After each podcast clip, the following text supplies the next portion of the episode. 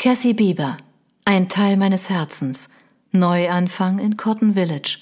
Kapitel 1. Maddie. Justin Bieber leckte mein Gesicht ab und ich lächelte ihn dankbar an. Mit so einem herzlichen Empfang rechnete ich jedoch nicht durch alle Bewohner von Cotton Village, denn die Stadt, in der ich aufgewachsen war, hatte mir jahrelang mehr schattige als helle Seiten gezeigt. Wann lerne ich endlich die richtigen Entscheidungen zu treffen? fragte ich das weiße Alpaka, das seinen flauschigen Kopf auf meinen Schoß sinken ließ. Auf dem staubigen Boden sitzend schaute ich zum Horizont, hinter dem die Sonne verschwand.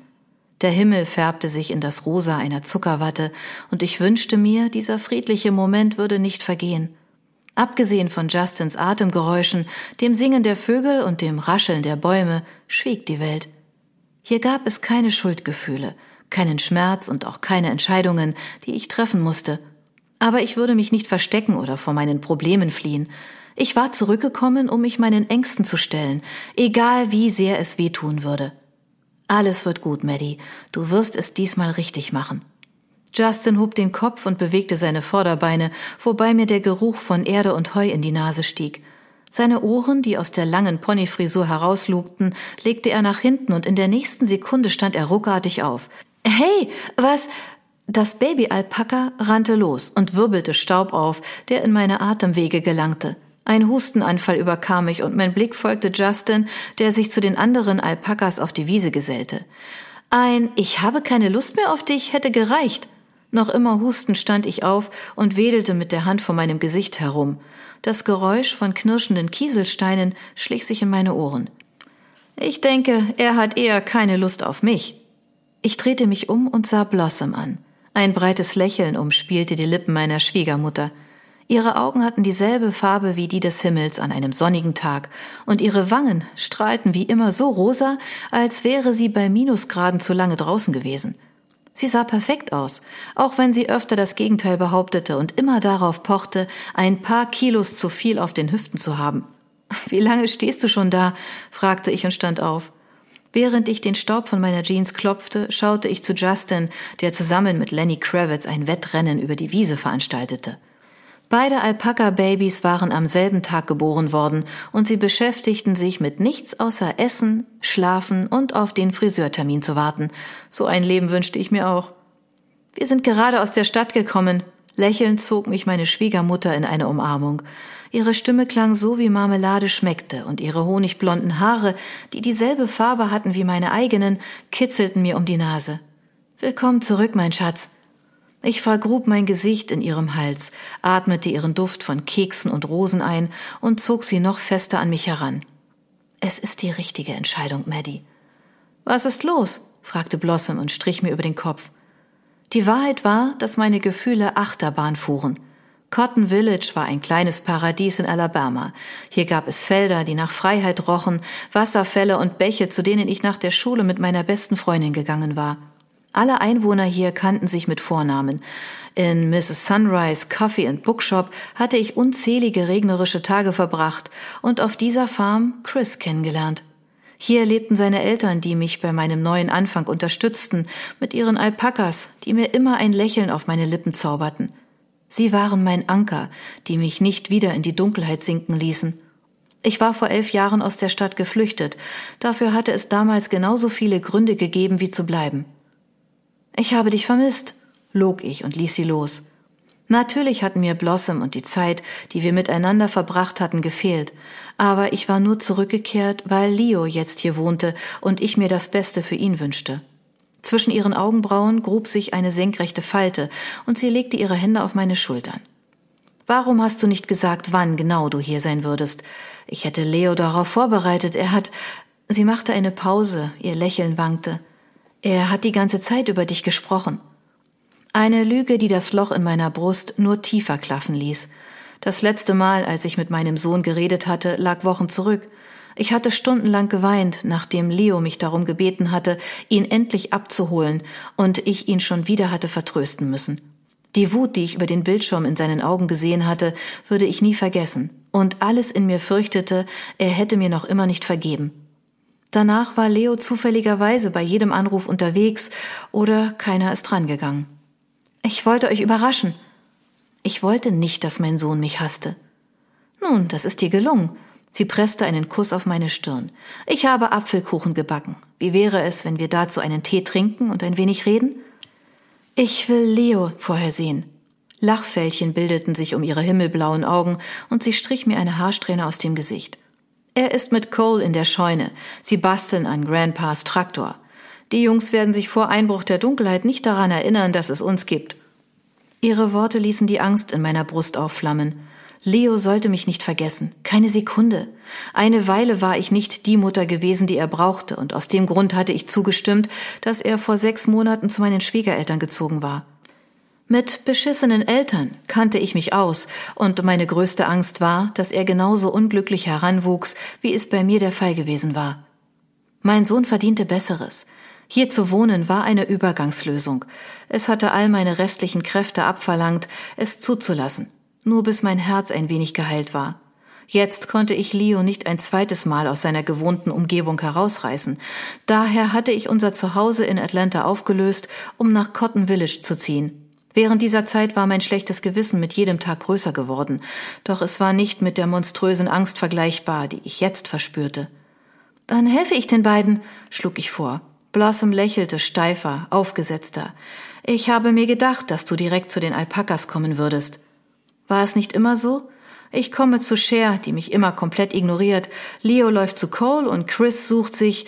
Blossom senkte den Kopf und ein Schatten legte sich auf ihr Gesicht. Eine Welle der Erinnerungen brach über mich herein, trieb mir Tränen in die Augen.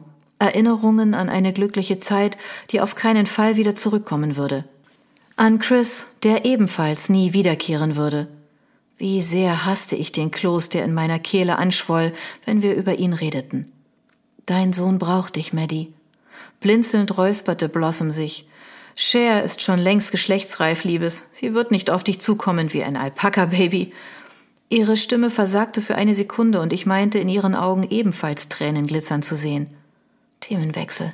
Ich liebe dich, Blossom. Dafür habe ich jetzt Justin. Ich rang mir ein trauriges Lächeln ab und hoffte, nicht so gebrochen zu klingen, wie ich mich fühlte. Sie legte die Stirn in Falten. Justin? Ich zeigte auf das Baby-Alpaka mit dem milchweißen Fell und der Schrägpony-Frisur. Ich habe ihn Justin Bieber getauft. Blossom lachte. Das Geräusch lockerte den Knoten in meinem Hals. Den Namen trage ich auf die Tafel ein. Die Kinder werden ihn lieben. Die schwarze Kreidetafel mit den Namen der Alpakas hing am Farmtor. Nur die Familienmitglieder bekamen die Ehre, das Vieh zu taufen. Den meisten Tieren hatte ich Namen gegeben. Nur Regenbogen war von Leo und Midnight von Chris getauft worden. Chris. Sicher. Ich ignorierte, wie eng sich meine Brust anfühlte und hakte mich bei Blossom unter. Waren die Kinder diese Woche schon hier? fragte ich, während wir den Weg in die Scheune nahmen. Wie jeden Montag. Öfter mute ich es meinen Tieren nicht zu. Die Schüler sind wilder als die Alpakas. Mein Mundwinkel zuckte. Die Farm war kein Streichelzoo, das betonten meine Schwiegereltern immer wieder. Sie züchteten die Alpakas hauptsächlich wegen der Wolle. Blossom leitete eine Strickgruppe, die sich dreimal pro Woche traf, um aus der Wolle Klamotten herzustellen, die anschließend in der Stadt verkauft wurden. Um mehr Zeit mit ihr zu verbringen, hatte ich angefangen, stricken zu lernen, was mir bis heute nicht gut gelang. Der Tag in der Woche, an dem die Kinder aus der Grundschule für eine Wandertour mit den Alpakas auf die Farm kommen durften, war Coles Idee gewesen damit sollte Chris den Kleinen eine Freude machen. Es hatte so gut funktioniert, dass Chris und ich nicht nur beste Freunde geworden waren, wir waren seelenverwandt gewesen. Jetzt fehlte mir jedoch ein Teil meiner Seele, und mit den Scherben, die mir geblieben waren, musste ich so tun, als wäre ich ganz, für meinen Sohn. Leos Lachen drang zu uns, noch bevor wir die Scheune erreicht hatten, und ich drosselte meine Schritte. Das Geräusch fühlte sich an, wie ins warme Wasser zu steigen, bildete jedoch einen zweiten Knoten in meiner Kehle. Ich drängte die aufsteigenden Tränen zurück und blieb neben Blossom am Scheunentor stehen. Verwirrung ließ meine Gesichtszüge entgleiten. Nicht nur Leo und Cole, sondern auch noch ein fremder Mann betrachteten Grandpas Traktor. Mit einem Schraubenzieher in der Hand stieg er auf die Vorderachse, beugte sich über den Motor und werkelte herum, er hielt den Kopf gesenkt, wobei ihm die braunen Haare in die Stirn fielen. Seine Armmuskeln spannten sich unter seinem T-Shirt, während er Kraft beim Schrauben ausübte. Ich hätte mir denken können, dass Cole dich einspannen würde, sagte Blossom mit einem Lächeln in der Stimme. Der Mann hob den Kopf und unsere Blicke trafen sich. Sein Mund stand leicht offen. Bartstoppeln zierten seine Wangen und die schweißnassen Haare klebten an seiner Stirn. Er sah unglaublich attraktiv aus, und es war schon sehr, sehr lange her, dass ich einen Mann gut aussehen fand. Vor Chris hatte es vielleicht nur einen gegeben. Nach ihm. Ich sollte keinen Mann nach ihm anziehen finden. Mom, warum bist du hier? Leos Stimme löste meine Aufmerksamkeit von dem Fremden. Ich sah ihn an. Seine in ihm tobenden Gefühle zeichneten sich deutlich in seinen grünen Augen ab. Chris Augen. Es war so, als würde mein Sohn mit einem leuchtenden Textmarker hervorheben, wie sehr er von mir enttäuscht war. Kein Wunder. Ich hatte mein einziges Kind im Stich gelassen. Angst tobte in meiner Brust. Trotzdem kam ich Leo näher, ging vor ihm in die Hocke und flehte ihn stumm an, dass er mir vergab. Mir geht es endlich besser, mein Löwe. Jetzt kann ich bei dir bleiben. Ich bin kein Löwe, sondern ein Junge, er trat einen Schritt zurück, kreuzte die Arme vor der Brust und ließ meine Hände von sich heruntergleiten. Für einen kurzen Moment verfluchte ich mich selbst, nicht früher gekommen zu sein. Schuldgefühle würden mich ewig begleiten, und ich musste mir immer wieder in Erinnerung rufen, dass ich nur das Beste für meinen Sohn gewollt hatte. Chris Tod hatte mich zerstört, und ich hätte keine gute Mutter für Leo sein können. Aber jetzt war alles anders. Ich war endlich hier und bereit, neu anzufangen. Natürlich. Leo schaute von mir weg, lief stattdessen auf Blossom zu und umarmte ihre Taille. Atlas hat gesagt, dass Grandpas Traktor wieder fahren kann. So hätte er mich begrüßen sollen. Ich hatte es vermasselt. Atlas? Ich versuchte das ungute Gefühl, das meine erste Begegnung mit meinem Sohn in meinem Bauch verursachte, zu ignorieren und stand wieder auf. Ich denke, dass es funktionieren kann. Die Maschine hier hat nur eine neue Glühkerze gebraucht.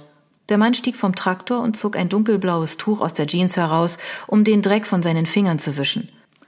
Dr. Atlas James Prescott, sagte er und streckte mir die Hand entgegen.